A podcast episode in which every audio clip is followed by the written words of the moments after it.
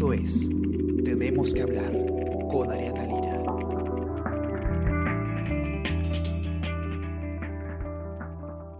Hola, ¿qué tal? ¿Cómo están? Espero que estén comenzando muy bien su semana. Está con ustedes Ariana Lira y hoy tenemos que hablar de cifras del coronavirus. Ustedes recordarán que eh, el jueves hubo eh, cierta alarma eh, entre, la, entre la gente porque se reportó que había, se había registrado la cifra más alta de personas fallecidas en un día, que fue 206, ¿no? Y eh, esto pues generó alguna, algunas eh, dudas, eh, mucha preocupación, evidentemente.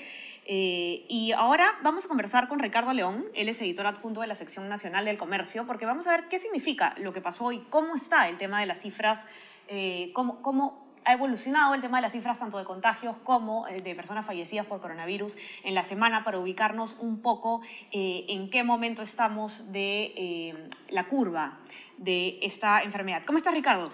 Hola, Ariana, ¿cómo están? Em, sí, pues mira, coincidentemente el martes se cumplen tres meses exactos del inicio de la cuarentena. Esto comenzó el 16 de marzo. Eh, y pues las cifras no son, no son muy alentadoras. Se hablaba, hay un término que se ha convertido en una, en una frase usada de múltiples formas, que es la, famosa meseta. La eh, meseta. ¿Qué es la meseta? Para como ponernos en el ABC de, de meseta se le llamaría meseta se le llama a una especie de eh, curva plana de contagios y de número de fallecidos que suele tener pequeños altibajos pero dentro de, dentro de una, una sin dejar de ser plana, digamos, ¿no? en medio de la discusión de si es una meseta o no es una meseta, los epidemiólogos ya, ya no atienden tanto el tema, eh, sino más bien eh, si es una meseta alta o baja. En este caso, lo que se ha vivido esta última semana es una meseta muy alta. Y entonces ha habido un incremento gradual a un máximo y que ahí está en una meseta irregular. O sea, no es una meseta plana.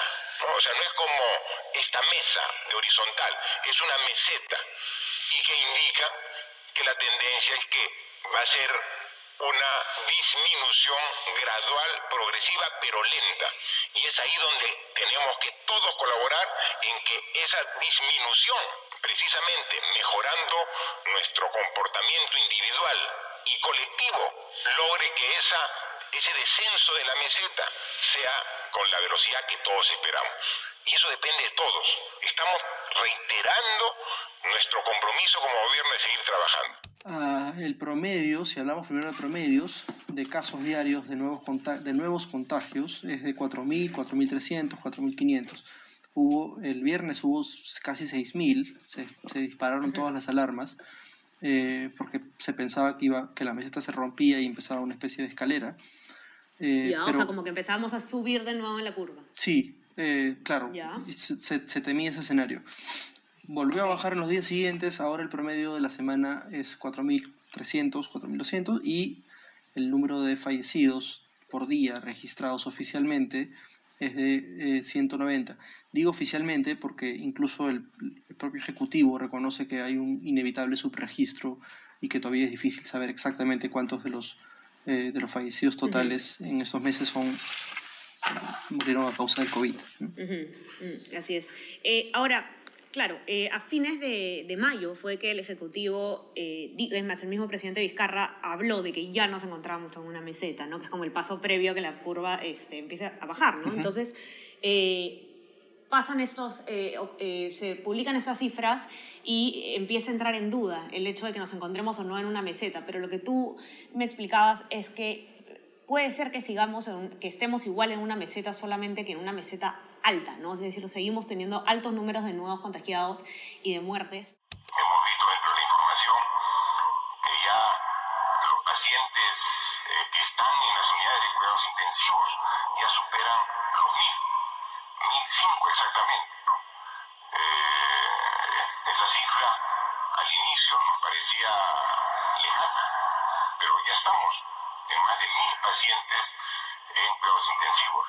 Pero no todos llegan cuidados intensivos. Hay muchos pacientes que se internan en el hospital y con el tratamiento y el cuidado adecuado de todo el sistema de salud se recupera y retorna para sus domicilios. En la actualidad tenemos 9.000 63 pacientes que están hospitalizados las diferentes regiones del país en los diferentes establecimientos de salud. Pero eh, no necesariamente estamos subiendo, no están aumentando entonces. Sí, o, dicho de otro modo, y que también es cierto y que también ha sido observado por los especialistas, en algunos lugares aumenta y en otros baja. Por ejemplo, eh, en Lambayeque y Loreto, donde las semanas previas la, la, crisis era absoluta, en las últimas dos semanas o diez días eh, se ha frenado un poco el alza. Ya no, ya no hay ese subidón eh, violento que hubo. Eh, lo, pero al mismo tiempo sube mucho en Piura, de lo que podríamos hablar ahora, en Piura, en Arequipa y en Ica. Entonces hay una, hay una uh -huh. compensación. En Lima mismo, la región con más, que más casos tiene, actualmente en Lima hay 132 mil casos de un total de, uh, de 230 mil, o sea, más o menos la mitad, un poco menos la mitad. Eh, en Lima mismo hay zonas donde el, el virus ha dejado de, de, de hacer efecto. Eso, eh, pero, por ejemplo, en algunos distritos ya no es tan riesgoso, pero se ha, se ha concentrado, se ha fortalecido, por ejemplo, en Comas, en San Juan del Origancho, por uh -huh. temas ligados al hacinamiento, a, al comercio informal y a otros uh -huh. factores económicos sociales. Entonces hay una, hay una claro. compensación de, entre, entre, las regiones y dentro de cada región también, que hace que esta... Claro, tenemos que partir entonces del hecho de que la epidemia... Eh es, es, heterogénea, ¿no? sí. de, de, eh, va, eh, tiene movimientos distintos Todas las semanas. dependiendo de la zona del país, ¿no? Todas las semanas. Entonces, eh, nosotros cuando hablamos de la meseta, estamos hablando, digamos, de, de se suma todo, uh -huh. ¿no? Entonces, eh, a veces puede ser que esté bajando en Lima, pero esté subiendo en otros lugares. Y, y claro, tú me vas a comentar precisamente lo que está pasando en Piura, ¿no? Piura eh, está con una tendencia muy fuerte hacia el alta, ¿no? De contagios y, y, de muertes. Sí, mira, hasta hace, hasta finales de mayo, este, la Valleque y Loreto disputaban el tercer puesto en este lamentable ranking de regiones con más casos de COVID después del Lima Callao. Del Callao. Exacto. Eh, y se sabía, digamos, más allá de, de, de, estos llamados de atención que se les hacía a los peruanos por no cumplir la, el aislamiento, y, en fin, este, la cifra no, no, no, había subido tanto, pero desde el 28 de mayo en adelante subió muy rápido. Ahorita hay 3.000, casi, casi, perdón, 13.000, casi 14.000 casos hoy registrados, hoy domingo 15, hoy domingo 14, eh, y la tendencia es hacia arriba. O sea, mientras en Lambayeque y Loreto se reduce el número de casos o se frena, en Piura está aumentando muchísimo. Eh, según la, acá hay una, una, discrepancia entre la Dirección Regional de Salud y el MINSA. La Dirección Regional de Salud habla de 900 muertos en Piura, el Ministerio de Salud habla de 600 y un poco más. Eh, el hecho es que son mu muchísimos, y hay más muertos en Piura que en el Callao prácticamente. Eh, uh -huh. que es una, por, por, cuestiones de densidad se nota que la, la, la, la crisis es más grande en Piura y lo peor es que no está terminando, ni siquiera ha llegado el pico. ¿no? Los próximos días, la próxima semana podría ser un poco más crítica todavía. Uh -huh. La cosa está, está dura entonces en, en Piura. Eh, y, y, ahora, Ricardo, uh -huh. eh, ayer domingo, ya pasando un poco, eh, dejando un poco las cifras y, y vamos a acercarnos un poco más a, a la parte humana de toda esta terrible pandemia, eh, ayer se realizó una misa en el Arzobispado de Lima eh, perdón, en la catedral, organizada por el, eh, Arzobispado de Lima, el que se hizo algo bien bonito, ¿no? Eh, se pusieron 5.000 fotos de personas fallecidas y se hizo pues un, homenaje, ¿no? A ellos y, tú me contabas ahora antes de comenzar a grabar que incluso eran tantas las personas que en un principio se pensó como las fotos, ¿no? Porque obviamente no, no, no hubo participantes. No hubo, claro. eh, no hubo fieles mesa, ¿no? Solamente cámaras, ajá, no hubo fieles.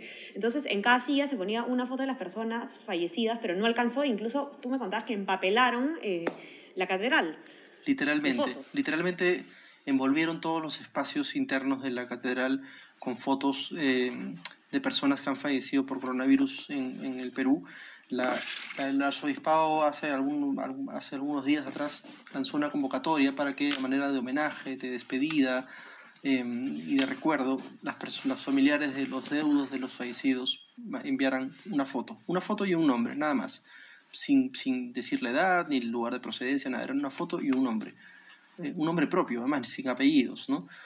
Uh -huh. eh, y se imprimieron esas fotos se pegaron en las bancas de la catedral, eh, como so, faltaba pegar muchas, usaron las columnas, luego usaron lo, las paredes, absolutamente toda la catedral se, se llenó de, de, de, personas, me hizo recordar mucho a la reciente portada del New York Times, donde por fin se le daba un, un, nombre, una identidad, una, una, una, figura, una existencia a las personas que habían muerto. ¿no? Me hizo pensar que, que, esta, que esta misa lo tengo como uno de los momentos más emotivos hasta ahora de lo, de lo que ha ocurrido, de lo que está ocurriendo en el Perú. ¿no? Al llamado de orar juntos, unidos, por todos nuestros hermanos fallecidos por el coronavirus, tanto aquellos que han muerto por la enfermedad como aquellos que también se contagiaron por ayudar, nos unimos todos como peruanos y como humanos para clamar por mayor fraternidad en el mundo, por solidaridad y para que hoy día